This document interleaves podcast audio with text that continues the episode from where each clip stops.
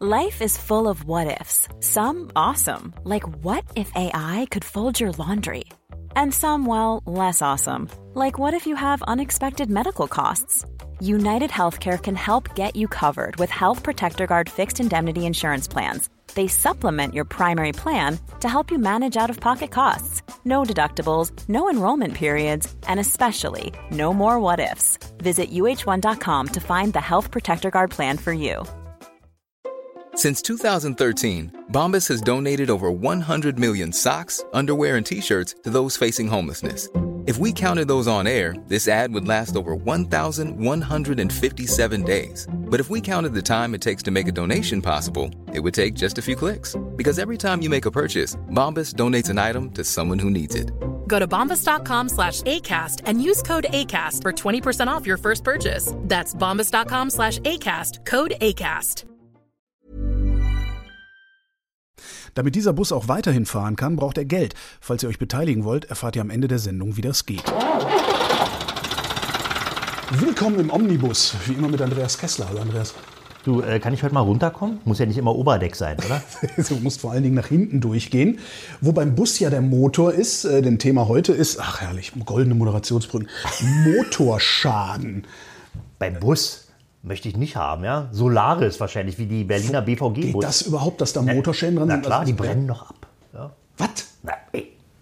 Dauernd. Ja? Ich habe noch nie einen brennenden BVG-Bus gesehen. Das ist ja Nee, bestimmt spektakulär. Geh, geh doch mal ins Internet und gib Ja. das ein, da siehst du schöne Bilder. Ich kenne nur äh, brennende Lamborghini, Gibt's auch. was ja anscheinend auch so ein Motorschadenphänomen ist. Naja, das ist ja nicht richtig Motorschaden. Motorschaden ist, ein, ist ja anders definiert. Nicht? Wenn, wenn ein Auto brennt, meinetwegen im Motorraum, Ja. ist es nicht unbedingt ein Motorschaden. Der Motorschaden ist ja was, wenn, die, wenn der Klapperatismus, also der, Ja. die, die Mechanik des Motors äh, eben aufgibt. Ähm, gut, fangen wir vorne an. A- Ja. Angst, Angstgegner, Motorschaden. Also es ist tatsächlich, so immer, Motorschaden ist das Schlimmste, was dir überhaupt nur passieren kann am Auto, weil dann kannst du das ganze Auto wegschmeißen. Inzwischen ist das in der Regel richtig. Ja, also ein, ist dann nicht nur ein technischer, sondern Entschuldige, ich habe Heuschnupfen, ich meine Nase juckt. Ich, ne? ja, wir sind in der Erntezeit gerade hier. Genau. Der, der Mähdrescher, ich weiß nicht, ob man es hören kann, aber der fährt hier dauernd vom Fenster vorbei und staubt den Holden voll. Sieht keiner. Und die haben Motoren. Ja? Tja. Äh, Die, interessant übrigens, ja, die, die volkseigene Mähdrescherproduktion äh, in der DDR, Ja. die verwendete ja Motoren, die auch in den BVB-Bussen, also der Berliner Verkehrs, den Ver Berliner Verkehrsbetrieben Ach, das waren diese Fern. Fernbus. Ah, nee, doch nicht. B- Ich dachte, Die BVB. sahen, also aus heutiger Sicht sahen die alle gleich aus, Ja. auch gelb, Doppeldecker, aber die hatten eben Mähdreschermotoren drin. Und entsprechend rappelig fuhren die Kisten auf. Kann ich mir vorstellen. Das ist so ein bisschen wie so MB100. Ne? MB100, na gut, drei Generationen später. Ja, also, aber die Dinger, äh, die gingen nie kaputt. Ja, also Motorschaden kannten die nur vom Hören sagen. Warum? Weil, also, Diesel sowieso, damals gab es ja noch kein CAD, Computer Aided Design oder irgendwelche, äh, wie soll man es nennen, äh, computerunterstützten Dauertests. Also da wurden ja. die Motoren nicht gebaut und, und dauernd laufen gelassen, sondern das wurde alles simuliert am Computer. Heute, heute. Ja. Ne? Damals machte man ja so, man baute, man konstruierte, gab einen Prototypen in Auftrag und dann war die Kiste irgendwann fertig und dann haben sie ihn erstmal laufen lassen. Wie hört er sich an? Was gibt er für eine Leistung ab? Wie, in der hält er? Möbelfabrik das Ding, was immer die Tür auf und zu macht, 100.000 Mal so ungefähr. Irgendwie so, so Ja, okay. ähnlich muss man sich das vorstellen. Nicht? Und dann haben, äh, bei, gerade bei Dieselmotoren haben die Konstrukteure gesagt, hm, naja, wie legen wir denn das Lager jetzt aus? Ah, Diesel, hohe Drücke, na, wir geben einfach nochmal ein Viertel drauf, sind wir auf der sicheren Seite, hält Ja. und hielt. Weißt du ja, nicht? OM 615, also der, der Ölmotor äh, vom, vom Strich 8er oder 123er, nach einer Million Kilometer wurde das erste Mal äh, geschliffen und neue Kolben reingesetzt. Ne? Und die Zeiten sind nun längst vorbei. Aber warum sind die vorbei? Also ich meine, die könnten, ja klar, weil die, die Hersteller wollen, dass es irgendwann kaputt geht. Jein, gesetzt, also die, die sind da vielleicht gar nicht undankbar drüber, aber heutzutage sind natürlich ganz andere Kriterien zu erfüllen. Nicht? Im Lastenheft eines Motorenkonstrukteurs steht drin äh, geringer CO2-Ausstoß. Ja. also er muss sehr, sehr sparsam sein, der Motor. Und zwar natürlich nur innerhalb der vom Gesetzgeber vorgegebenen Betriebszustände. Was davor und danach stattfindet, Okay. Ist egal. Aber wenn ich mir überlege, also mein, mein alter 124er Kombi, Okay, das war eine 2-Liter-Maschine mit 75 PS oder wie viel er hatte? Ja, ja, der Diesel. 72. 72 PS, er hatte 3 PS, dann können wir noch zwei Movas von betreiben. ähm, der hatte, der hatte halt eben diese 72 PS, der ist nicht schnell gefahren, aber er ist ordentlich gefahren und ich habe den halt auch mit 7 Litern gefahren. Das ist doch ein sparsamer Motor. Da müsste ich doch eigentlich nur eine vernünftige Abgasreinigung dahinter klatschen und dann würde ich dann nicht das, was der Gesetzgeber vorschreibt, sowieso wieder erreichen. So denkt Holgi Klein. Ja, genau. Äh, Ja. und wahrscheinlich alle anderen, die hier zuhören, auch. Ja. Ist ja auch verführerisch, diese Idee. Ich habe einen sparsamen Motor, wenn da jetzt noch ein ordentlicher Ja. Filter drin ist, da kommt nur noch Maiglöckchen raus, ist genau das erfüllt, was alle haben wollen. Leider nicht, denn die äh, Auspuffanlage ist ja heute eine Chemiefabrik. Ja. Da ist Gott weiß was alles. Aber kann ich denn diese Chemiefabrik Ja, aber die auf meinen treiben- alten Saugdiesel? Ja, könntest du. Bloß dann wäre es vorbei mit den sieben Litern. Dann würde der neuneinhalb brauchen. Ah, okay. Ja, denn um die Bedingungen zu erfüllen, die die Chemiefabrik braucht, müsste man die gesamte Gemischaufbereitung verändern. Weil es heißer sein muss, höhere Drücke Ja, haben muss. oder äh, anders, äh, die, die Gemische zum Verbrennen, die Verbrennung muss dann möglichst ideal sein, damit das Rohabgas schon so sauber ist, dass, damit Ah, okay, die Anlage verstehe, ja. damit was anfangen kann. Das heißt auf Deutsch, wir kommen so ein bisschen vom Motorschaden weg, aber zur Ja, Erklärung ist es ja. gar nicht schlecht. Abgasreinigungsmaßnahmen sorgen immer dafür, dass der CO2-Ausstoß steigt. In der Tendenz, mal mehr, mal weniger. Naja klar, wenn ich vorne mehr Sprit reintun muss, kommt hinten mehr CO2 raus. Also Logisch. Jeder, Ja. jeder, jeder Liter Diesel macht 2,7 Ja. Kilo CO2. Genau, Ja. dann siehst du, du hast es ja schon. ne? Ja, ja klar. Und also das ist, weil ich den Verbrauch meines, meines Diesels in Kilogramm CO2 rechne und nicht in äh, Litern. Macht ja der Liter- Gesetzgeber Litern inzwischen Kraftstoff. auch. Du siehst ja, steht ja im Fahrzeugschein drin, ähm, pro Kilometer so und so viel Gramm CO2-Emissionen. Ja, na, Ach, witzig. Daraus, daraus bemisst sich die Kfz-Steuer. Ah, okay. Na, ich mache das halt, weil ich, ich, ich gehöre zu den Leuten, die ihren, ihre CO2-Kompensation, also CO2-Kompensation machen. Das ist so dieser, dieser Ablasshandel. Ne? Also ich, ich kaufe einen Baum dafür, dass ich CO2 erzeuge. Das ist irgendwie. Genau, du kannst dann nachts, du kannst nachts ruhig schlafen. Genau, es ist fishy, aber es ist immer noch besser, als gar Genau. nichts zu machen, denke ich mir. Bleifuß Holgi, nicht? Sonst immer, also immer am Anschlag unterwegs. Immer am Anschlag unterwegs. Ja. Mit 150 fliegt mein Transit über die Autobahn. Genau. Und er gibt schon Vollgas, bevor er gestartet hat. Ja, genau. Und gleichzeitig noch die Standheizung an, damit noch mehr. Nee, ähm, So, ich, pass auf. Ich mache das halt, also ich rechne halt einfach, ich gucke einfach, wie viel, wie viel CO2 äh, erzeuge ich durchschnittlich pro 100 Kilometer und dafür kompensiere ich das dann und fühle mich dabei halt ein bisschen besser, als Das ich mich in fühlen würde ohne. Ne? Genau. Also das, das Menschenwille ist dein Himmelreich. Ja. So, pass auf, und jetzt ist es so, also die, die, die Theorie, Arschloch. die Theorie, die ich hier eben gerade versucht habe zu erklären, man kann die natürlich konstruktiv beeinflussen. Du kannst jetzt, also deinen alten Uralt-Diesel, ähm, der war eben noch sehr haltbar konstruiert. Oh ja, der fährt immer noch und hat mittlerweile, glaube ich, 700.000 oder sowas. Auf der, ja. läuft immer noch problemlos. Allerdings eben um den Preis eines relativ hohen CO2-Ausstoßes. Der Ja. Gesetzgeber möchte ja gerne klimawandelbedingt das drücken und die Konstrukteure sagen, okay, wir verringern mal die inneren Widerstände. Ja, also dass der ganz leicht läuft. Dass der also nicht so und so viel Prozent von, von, von der Leistung, die da im Kraftstoff wohnt, schon für seinen eigenen Betrieb aufbraucht. Da fängt er zum Beispiel damit an, die Lagerbreiten zu verringern. Ja, dann werden die, äh, weiß ich nicht, die Kolben werden ein bisschen kürzer, die bewegten Massen werden kleiner. All das, was man konstruktiv machen kann, um dem Motor das Leben zu erleichtern, also überhaupt den Betrieb zu ermöglichen, wird wirklich bis in die letzte Konsequenz computergestützt wieder ausgeschöpft. Ja. Das heißt aber natürlich, man muss sehr tief in die Tribologie einsteigen, also Schmier, Ja. Schmierung, Öldesign, all das, um da eine gewisse Dauerhaftigkeit reinzukriegen. Das heißt, ja klar, je dünner das Material, desto geringer die, wir haben es in einer der ersten Folgen gelernt, Verschleißreserve. Ja, genau. Ja, verstehe. Ja, und das ist natürlich, das ist die Kehrseite der Medaille. Wenn ich jetzt besonders leicht laufende, wenig CO2 emittierende Autos oder Motoren bauen will, das geht natürlich auf, die, auf Kosten der Lebensdauer. Das heißt aber gleichzeitig, äh, würde ich es, es, natürlich ist es Quatsch, weil wir über, über äh, Marktdynamiken reden und sowas, das ist, so einfach ist es jetzt nicht, wie ich, wie ich das jetzt formuliere, aber würden wir den CO2-Ausstoß, den flotten CO2-Ausstoß der Bundesrepublik Deutschland so gering wie möglich halten wollen, würden wir idealerweise verbieten, dass andere Autos gefahren werden, als 1987 gebaut wurden und würden die Hersteller zwingen, sie immer leichter zu machen, damit sie weniger verbrauchen. Weil Das letztendlich könnte- der ja. flotten CO2-Erzeugung wäre wahrscheinlich geringer oder höchstens genauso naja, hoch du, wie jetzt. man würde dann ähm, so also in die, in die Philosophie der Nachhaltigkeit Ja, genau, genau, einsteigen. genau, genau. Und Nicht? das ist ja, eigentlich die Idee. Also wir machen Na ja. den Scheiß ja nicht wegen, wir machen den Scheiß ja nicht irgendwie, weil wir es können, sondern wir machen den Scheiß ja eigentlich wegen der Nachhaltigkeit. Nur halt auf einem globalen Maßstab. sagt man in Sonntagsreden. Naja, es ist ja auch so. Nee, Also, also, hör doch zu, das ist doch nicht nachhaltig. Die, die Aktion, die jetzt gerade läuft, ist doch alles andere als nachhaltig. Du bist doch da die ganze, also alle sieben Jahre ist die, ist die deutsche Kfz-Flotte fast einmal erneuert. ja, das, das, nee, das ist natürlich nicht nachhaltig. Ja. Aber die Idee, dass wir, dass wir jetzt andere Antriebe nehmen, dass wir früher oder später andere Heizungen in unsere Häuser kriegen, Strom anders Mhm. erzeugen, so, das ist ja alles Nachhaltigkeit. Und das ist halt Nachhaltigkeit auf, auf ja, im Grunde einem globalen Maßstab. Und wenn wir Du, aus der Perspektive da rangehen würden, Holger, müssten wir doch eigentlich sagen, wir müssten verbieten. Also eigentlich müssten wir sagen, niemand darf was anderes fahren als ein Fiat Panda Baujahr 1989. Naja, gut, aber 1989 war.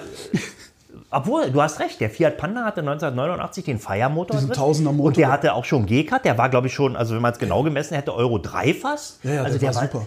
Nix verbraucht die Karre. Und war eben ganz klein, ganz kurz, hat, hat wenig Raum genau, verbraucht. wenig Blech verbraucht, wenig Rohstoffe. Also, Okay, also wir sind dann sozusagen auf dem Stand wie die DDR 1962. nee.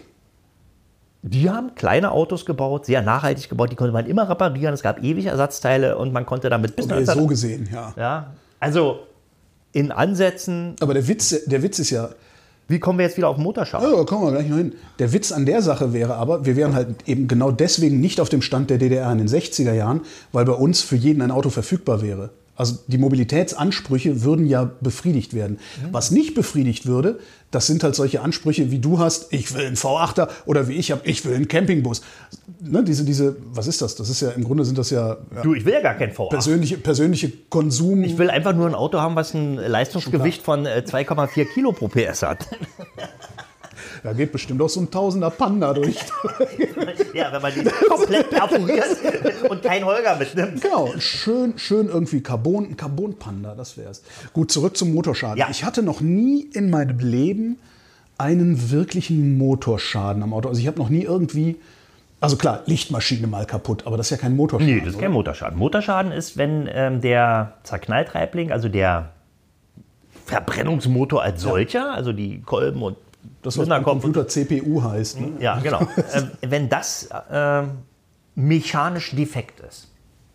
Also so, so, dass man sagt, irgendwie äh, steckt ein Beinchen raus, also der Kolben, der, der das Pleuel reißt ab und durchschlägt das Motorgehäuse. Ja. Ja, so eine Sache. Das passiert, ne?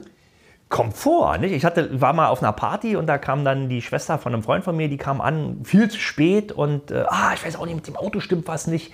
Äh, irgendwie macht er komische Geräusche. Hm, dann kann ja mal reingucken, nicht? Dann machte ich die Haube, also mach mal an. Die machte ihn an, startete den Motor und da sage ich immer, kluck, kluck, kluck, kluck, steckte immer ein Pleuel durch das zerschlagene Motorgehäuse. Ähm, den sagen wir mal, bei jeder Kurbelwellenumdrehung kam das Pleuel da raus. Der Motor lief noch. Der lief noch, da war kein Tropfen Öl mehr drin, weil es natürlich rausgespritzt wurde durch das Loch. Und die ist damit, also das, ja, das Geräusch hatte ich schon seit Sesen. Ja? Also die ist damit noch 100 Kilometer gefahren. Irgendwas schleift hier! Und das war ein klassischer Motorschaden. Wir haben gesagt, komm, wir machen die Haube zu, du schließt den Wagen ab und ich gebe dir eine Telefonnummer, die erlösen dich von dem Problem. Ja, wie reparieren die das? Ja, da ist nichts mehr mit reparieren. Nicht? Und jetzt sind wir beim Thema. Ja. Ja, die Kiste, es war damals ein, glaube ich, ein Honda Civic. Sehr ungewöhnlich übrigens, dass der Motor aufgibt. Also der muss wirklich sträflich misshandelt worden sein. Wahrscheinlich Mangelschmierung über 30.000 Kilometer. Und irgendwann ist, hat sich dann äh, hat sich die Reibpaarung verabschiedet. das war dann nichts mehr. Ähm, in diesem Fall hätte es, also der Normalfall ist ja, oder war jedenfalls damals so, dass man sagt, okay, der geht jetzt in die Werkstatt, die Werkstatt diagnostiziert, sagt, okay, das Kurbelgehäuse ist kaputt, also da muss wirklich ein Austauschmotor rein. Oder wenn es keinen Austauschmotor gibt, ein neuer Motor. Austauschmotor ist halt auch wieder nur der Klotz in der Mitte, Lichtmaschine und so Nee, bleibt das ist, ein, das ist ein Teilemotor. Teilemotor wäre das der Klotz in der Mitte. Also Okay. wenn man jetzt alle Anbauteile des Motors abbaut, ja. Lichtmaschine, äh, Kühler, Zylinderkopf, Auspuffkrümmer, Mhm. Wasserpumpe, diesen ganzen Kram, wenn man den abbaut und ein Teilemotor, der besteht in der Regel aus einem Block, der Kurbelwelle und den Kolben, also was da hin und her geht. Und da kommt dann alles rauf. Da kommt der alte Zylinderkopf Mhm. rauf, da kommt die alte Wasserpumpe ran. Also das war früher mal üblich oder wurde oft so gemacht, heute überhaupt nicht. Ich wollte gerade fragen, ist das eine gute Idee, weil das ja wahrscheinlich auch alles aufeinander abgespielt und Das ist, abgestimmt und also wenn man sowas, so eine Lösung heute sucht, äh, das gibt es auch noch, aber eigentlich nur im Classic-Car-Bereich. Nicht, dass man dann eben sich so einen Block neu besorgt, also bei einem ganz alten, verschlissenen Motor, dass man sagt, okay, ich kaufe mir jetzt einen überholten Block, da sind dann neue Kurbelwellenlager drin, die Kurbelwelle ist geschliffen, äh, die, die Kolben sind neu gebohrt und haben neue Kolbenringe und so. Also die, alles, was da hin und her geht, ist eben überholt nach Herstellervorgaben, ist also annähernd so wie ein neuer Motor. ja. Da kommen dann die ganzen anderen Sachen drauf. Ist dann die Frage, ob man einen alten, ausgeklapperten Zylinderkopf auf so einen neuen Block setzt. Den wird man dann auch überholen. Aber dann, fangen, ähm, dann kommen eben die Kosten. Ich wollte gerade sagen, Zylinderkopf überholen, Motorblock überholen, das, das ist alles nicht billig. Ne? Naja, so, so ein überholter Motorblock, also bei, bei Massenmotoren, die immer noch in großer Stückzahl vorhanden sind, da ist man unter Umständen dabei mit einem Teilepreis von 1200, 1500 Euro. Okay.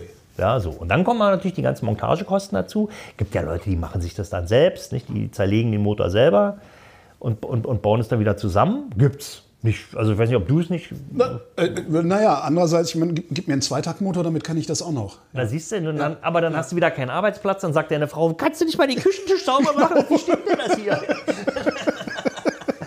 ja, also früher ging sowas Ja. eben. Heutzutage gibt es Fälle äh, von Motorschäden, die recht skurril sind. Zum Beispiel äh, baut sich dann auf dem Kolbenboden baut sich irgendeine Kohleschicht auf durch Magerkonzepte, keine Ahnung. Also jedenfalls äh, treten da Ablagerungen auf, die unter Umständen dann so stark werden, dass äh, es einen Headcrash gibt, also dass die Ablagerung dann irgendwann die Ventile verbiegt. Ja. Ja, und dann sind die nicht mehr, dann schließen die nicht mehr sauber. Wie, viel, wie, wie, viel, wie viele Betriebsstunden muss so ein Ding denn dann gehabt haben? Dass Muss gar nicht so viel sein. Ist da oben so wenig Raum nur zwischen den Ventilen? ja, hohe Kompression, nicht? also je höher die Kompression Desto ist, kleiner die Brennkammer. ja, und desto, desto effektiver arbeitet der Motor natürlich. Nicht? Wir sind wieder bei der CO2-Frage. Also das sind jetzt eher theoretische Überlegungen, aber bei diesen Motoren gibt es häufig vom Hersteller gar keine Reparaturmöglichkeit. Nicht, wenn so ein Fall auftritt, und der tritt dann bei einem Großserienauto auch öfter mal auf, dann heißt es ja, äh, nö, einen Kolben gibt es nicht als Ersatzteil, kann man nicht kaufen. Nicht? Also da gibt es nur die Möglichkeit, einen Block, Teilemotor oder einen AT-Motor. Und was? Austauschmotor. Austauschmotor. AT-Motor. Also der alte geht wieder zurück zum Aufbereiter und der schickt ein neues dahin. Ähm, und außerdem sind natürlich inzwischen heute, 2021, die Kosten für solche Sachen also nicht unerheblich. Man ist da immer satt, satt, satt, vierstellig. Immer, immer, immer. nicht? Weil es so aufwendig ist oder weil sie festgestellt haben, dass sie so viel dafür nehmen können? Naja, weil die Teile sind eben hochpreisig, dann äh, die ganze Peripherie ist hochkomplex, die muss dann demontiert und wieder remontiert werden. Dann muss das auch natürlich funktionieren, muss Ja. dann alles noch angepasst werden. Dauert und Zeit ist auch teuer.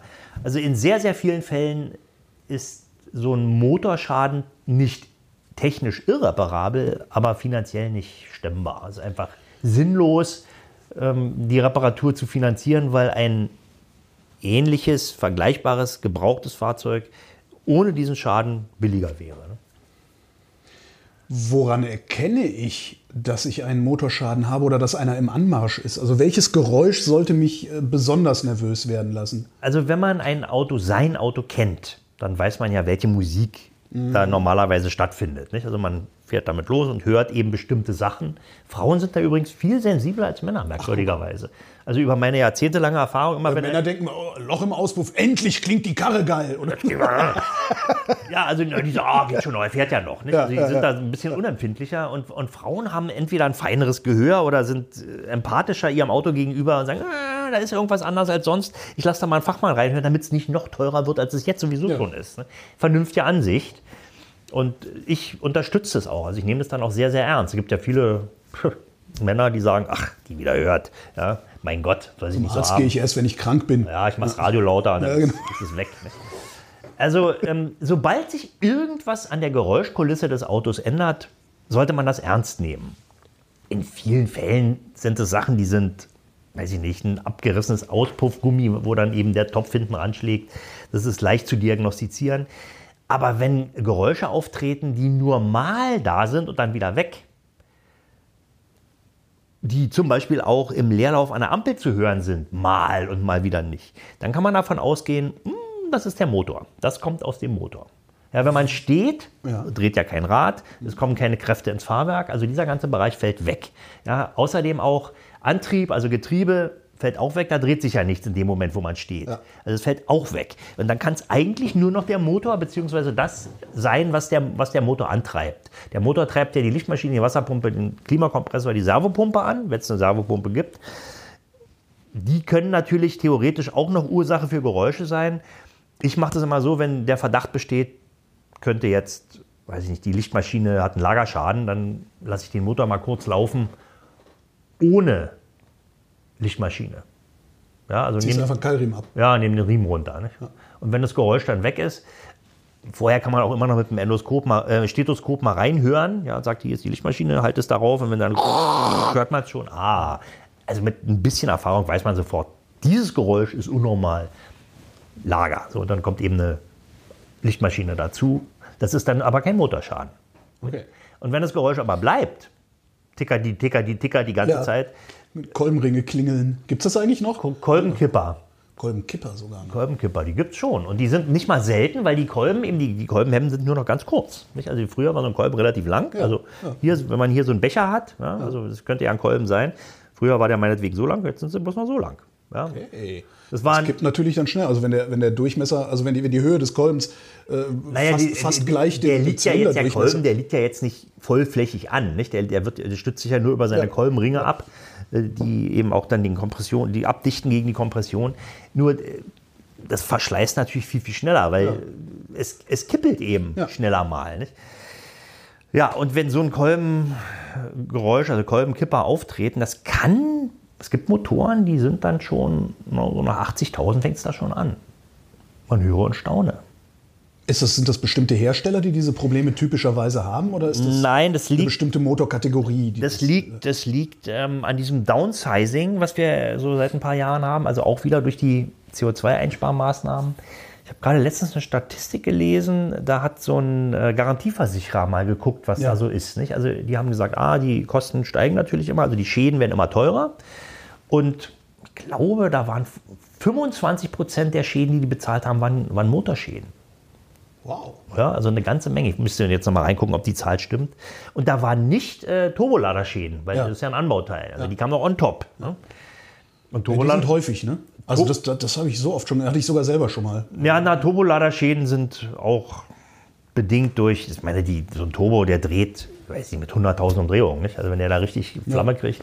Und dann ist der natürlich am Auspuffkrümmer und hat Temperaturen auszuhalten, die liegen im Bereich von 550 Grad oder so. Also da ist schon manchmal, das Gehäuse kann schon mal kirschrot glühen. Ne? Und dann, Wenn man so ein Ding so richtig zwiebelt und wenn man den dann eben gerade gezwiebelt hat, sagt, oh, ich muss mal pipi und fährt auf dem Autobahnparkplatz, äh, quietsch und rauf aufs Klo und lässt den Wagen so rot glüht, wie er ist, Ja. einfach stehen.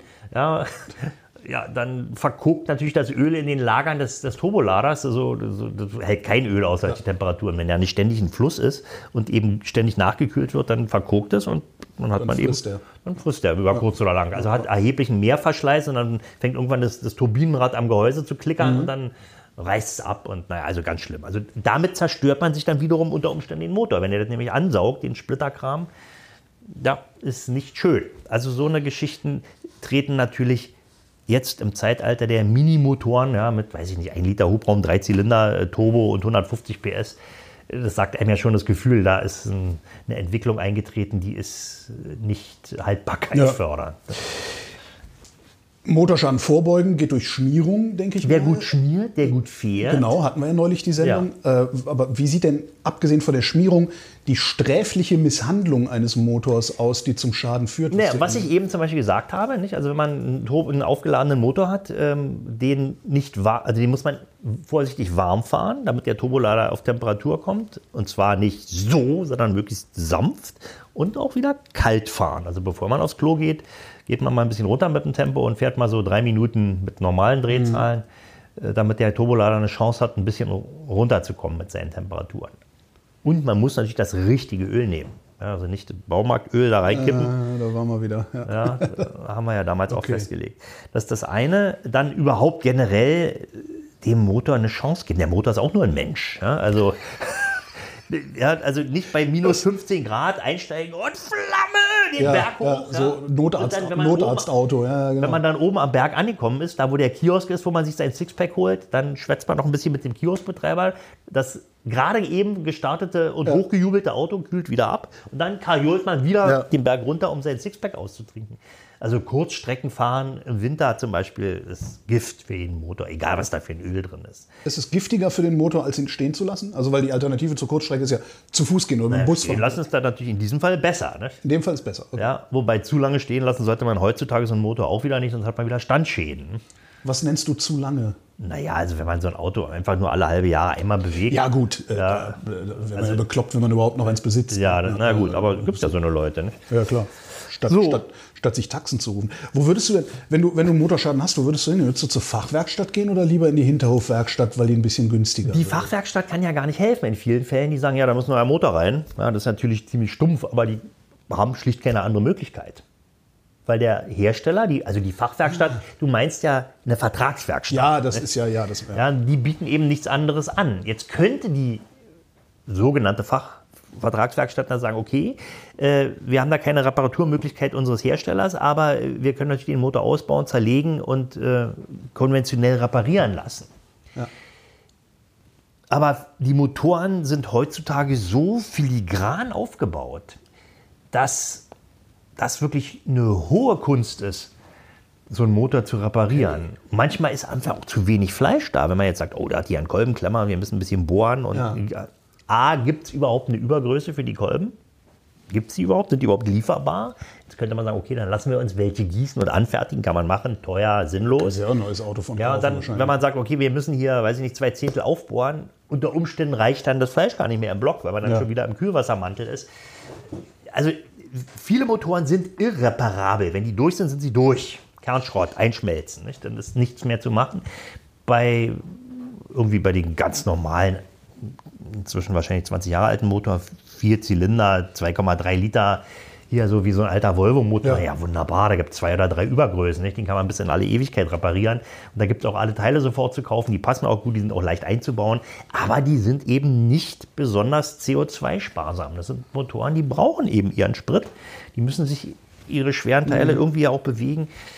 Das ist eine, eine Entwicklung, die ist durch, den, durch die Bemühungen, den, das Klima zu schützen, auch im individuellen äh, äh, Individualverkehr, also selbstbestimmten Individualverkehr, wie man so schön sagt, äh, die sind irgendwann, die, tja, werden Autos eben zu Wegwerfautos. Die sind dann irreparabel, wie in vielen anderen Bereichen unseres Lebens auch. Du, du Waschmaschine. Kannst, ja, und also die Entwicklung ist schlecht, Holger. Ja. Die ist schlecht. Ich würde immer, wenn ich ja heute Produkttester wäre, egal was für ein Produkt, würde immer noch eine Kategorie einführen, Nachhaltigkeit. reparierbar, ja oder nein. Ja? Ja. Gibt es Ersatzteile? Kriegt man das Gehäuse, ohne es zu zerstören, geöffnet? Ja. du kennst ja diese verklipste Kaffeemaschine. Hör auf, ey. Ja, Ja, da ja. rutscht ein Schläuchlein ab und du kriegst es einfach nicht auf. Und wenn es dann doch aufhast, kannst du zwar das Schläuchlein wieder raufschieben, aber du kriegst das Gehäuse nicht mehr Ja. zusammen. Und ähnliche Entwicklungen gibt es natürlich auch im, im Automobilbereich. Gutes Argument eigentlich wieder fürs Elektroauto, weil da hast du diese ganzen Probleme nicht, weil dieser Elektromotor überlebt wahrscheinlich alles, was da sonst so sich dreht. Genau. Und, und, und, Im äh, Augenblick. Im Augenblick sind die Elektromotoren, ja, bürstenlose Synchronmotoren, die, die haben zwei Lager und äh, sind natürlich ideal. Die haben nicht diese, äh, diese freien Momente, die da irgendwie ausgeglichen werden müssen. Das ist eigentlich ein ideales äh, Antriebskonzept. Ist es ja auch, nicht? Mit dem hohen Wirkungsgrad. Ja. Der Elektromotor ist dem Verbrenner natürlich meilenweit überlegen.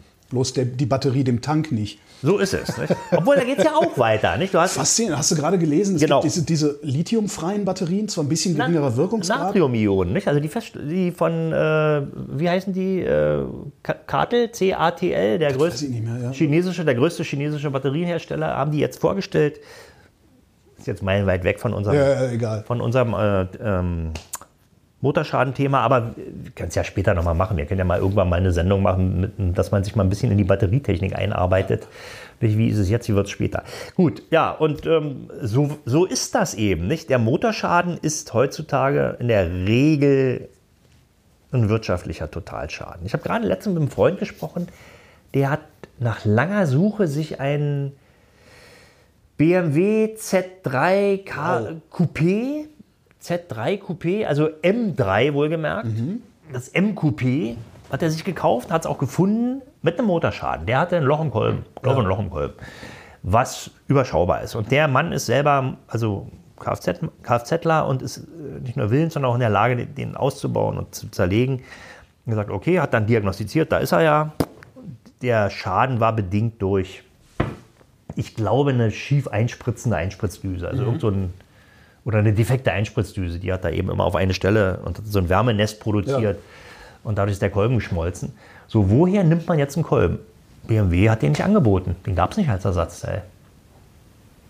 Wa warum nicht? Ja, du musst fragen. Den gab es eben nicht als Ersatzteil. Konnte man nicht bestellen. Sie können von uns einen Austauschmotor haben für eine Zentillion, irgendeinen Mondpreis. Nicht? Und das wollte der Hat er den natürlich nicht. Kolben mehr geholt? Er hat dann einen gefunden, einen anderen äh, zerstörten Motor, wo eben noch ein Kolben drin war. Und hat den er ausgeschlachtet. Ne? Vermutlich alle Kolben mitgenommen für den Fall, dass man. Naja, er hat den ist. ganzen Motor natürlich gekauft. Ja. Und der äh, liegt jetzt da, also der hat die Teile, die da wert- verwertbar waren, hat er eben sich erstmal ins Regal gelegt und hat den dann repariert, den Motor. Der Wagen läuft wieder. Ja, aber das ist für den Normalmenschen in der Wollte grad Werkstatt sagen, für mich wäre das unbezahlbar. Nee, erstmal musst du jemanden finden, der das kann. Dann muss der eben einen Schlachtemotor finden. Das ist in der Werkstatt nicht zu leisten. Wer soll das tun? Also die Zeit muss ja immer bezahlt werden. Ja, Ja, je länger, je länger wir miteinander reden, desto stärker wird in mir der Eindruck, dass es eigentlich vollkommen hirnrissig ist, sich ein neues Auto zu kaufen. Naja, bedingt durch die gesetzlichen Vorgaben der Schadstoffminimierung und der CO2-Einsparung gen- de- degenerieren aktuelle Autos immer mehr zu Wegwerfautos. Die sind nach einer Weile eben nicht mehr reparabel. Egal, ob man jetzt keine Reparaturmöglichkeit hat oder ob die Kosten für ein neues Steuergerät eben nach einer relativ kurzen Zeit so hoch sind. Denke zum Beispiel jetzt hier an die Flutkatastrophe. Da sind ja Zehntausende von Autos sind ja da einfach weggeschwommen. Die sind alle durch die Bank Schrott. Ja. Irreparabel. Also nicht wirtschaftlich Ah, wiederherstellbar. das wären wahrscheinlich 30 Jahre alte Autos auch gewesen, oder? Naja, nicht so ganz. Ich habe da letztens einen sehr schönen Artikel gelesen. Da haben sich so ein paar Versicherer und Gutachter haben sich mal hingesetzt und haben mal beispielhaft ein paar von diesen Flutopfern sich angeguckt. Also, ich habe da noch so ein Bild vor Augen. Da ist ein Alpha Spider, ja, also der Klassiker hier, äh, Reifeprüfung. Der war wirklich, die, die, die Sitzflächen, das sah aus, als ob der mit Beton ausgegossen Ja. war. Ja. Die Lehnen guckten raus, Lenkrad guckte auch raus und die und Armaturen und alles. Und der war wirklich bis, also bis zur Oberkante der Sitze war der voll mit Schlamm. Ja? So, und der Mann oder die Frau, dem das Auto gehörte, der hat dann also sehr schnell angefangen, äh, diesen Schlamm da rauszumachen, also bevor er hart wurde. Wenn der, Stimmt, das ist ja auch noch das Problem. ja, wenn der Ja, nämlich ja. hart wird, das ist wirklich wie Beton, nicht? Und hat den dann also mit viel Wasser, mit ganz viel Wasser ausgespült. Danach sah der wieder einigermaßen gut aus. Und dann kam eben die, wurde, kam der Blick unter die Haube. Du weißt ja, wie so ein Alpha, der Doppelnockenweller, wie der aussieht. Und eben die Weber-Vergaser, die da drin waren. Und also bis kurz unter den Vergasern stand der Schlamm. Also die Vergaser waren eben nicht geflutet, aber der Rest, der Motor war, also ich weiß nicht, ob er den Motor wieder zum Leben erweckt kriegt. Es gibt eine Chance. Ja. Bloß bei einem Auto, was eben voll elektronisiert Wenn ist, du heute einen 124er Spider, einen Neuwagen da stehen hast, der ist durch. Ne? der ist durch. Naja, weil die, dummerweise sind natürlich die ganzen Steuergeräte, die sind ja auch alle so im Bodenbereich eigentlich, also die, die sind mit Sicherheit geflutet. Ja. Bei, bei allen Autos, die nach, weiß ich nicht, 2005 gebaut worden sind, ist das der Fall. Und die sind durch. Also da ist, muss mir niemand erzählen, dass da irgendjemand was repariert kriegt. Nicht? Es werden wahrscheinlich jede Menge mechanische Ersatzteile demnächst zu haben sein. Also eine Antriebswelle, die, die hat es natürlich überlebt. Nicht? Also die kann man, äh, wenn die Manschette in Ordnung war, die kann man vielleicht ausbauen. Aber na gut, also das ähm, sind dann auch äh, Motorschäden, wenn man so will. Nicht? Also das ist ja auch ein Klassiker, ist ja auch eine, eine Motorschadenvariante, der sogenannte Wasserschlag. Was ist das denn? Na, Wenn du durch mit ordentlich mit Saft und mit hoher Drehzahl durch eine, durch eine sehr tiefe Pfütze fährst, was ja passieren kann bei unseren Starkregenereignissen, dann saugt der Motor plötzlich keine Luft mehr an, sondern Wasser. Ja. Ja, wenn der Schnorchel eben in der sagen, dazu Pfütze du dann so einen eintaucht. Schnorchel, der oben an der A-Säule rauskommt. Ja, na, das haben ja die, die Buschtaxis haben das ja, ja, eben. ja. Nicht? Genau aus diesem Grund. Ja. Weil die eben auch mal durch eine Furt fahren müssen und dann schwappt das Wasser auch mal über die Windschutzscheibe, aber der Motor saugt eben kein Wasser an. Wenn du dann genügend Drehzahl hast und Druck im Auspuff, dann drückt der auch das Auspuffgas durch das Wasser trotzdem raus. Aber wenn eben so eine normale Limousine in so so eine Pfütze eintaucht, dann saugt der Wasser an und Wasser ist ja nicht kompressibel, ja, wie im Gegensatz zu Luft. Und dann, wenn der da eben sein Ansaugvolumen hat und der Kolben will, versucht es zu komprimieren, macht ja, und äh, der steckt eben auch ein Beinchen raus. wenn eine hohe Drehzahl da ist, reißt erbarmungslos, reißt der Kolben ab. Also doch wieder ein guter Grund, sich einen Hilux mit Schnorchel zu kaufen. Siehst du, genau. Und dann auch gerne einen nicht aufgeladenen 3,2 Liter rein 6er Diesel. Ne? Andreas Kessler, vielen Dank. Das war der Omnibus. Vielen Dank fürs Mitfahren. Wenn ihr wollt, dass der Bus auch weiterhin fährt, lasst uns gerne ein bisschen Geld da. Das geht auf verschiedenen Wegen, zum Beispiel per PayPal, Steady oder Patreon.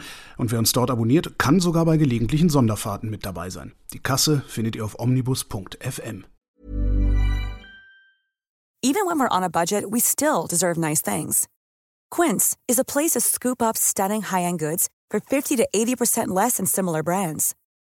They have buttery soft cashmere sweaters starting at $50, luxurious Italian leather bags, and so much more. Plus, Quince only works with factories that use safe, ethical, and responsible manufacturing. Get the high-end goods you'll love without the high price tag with Quince.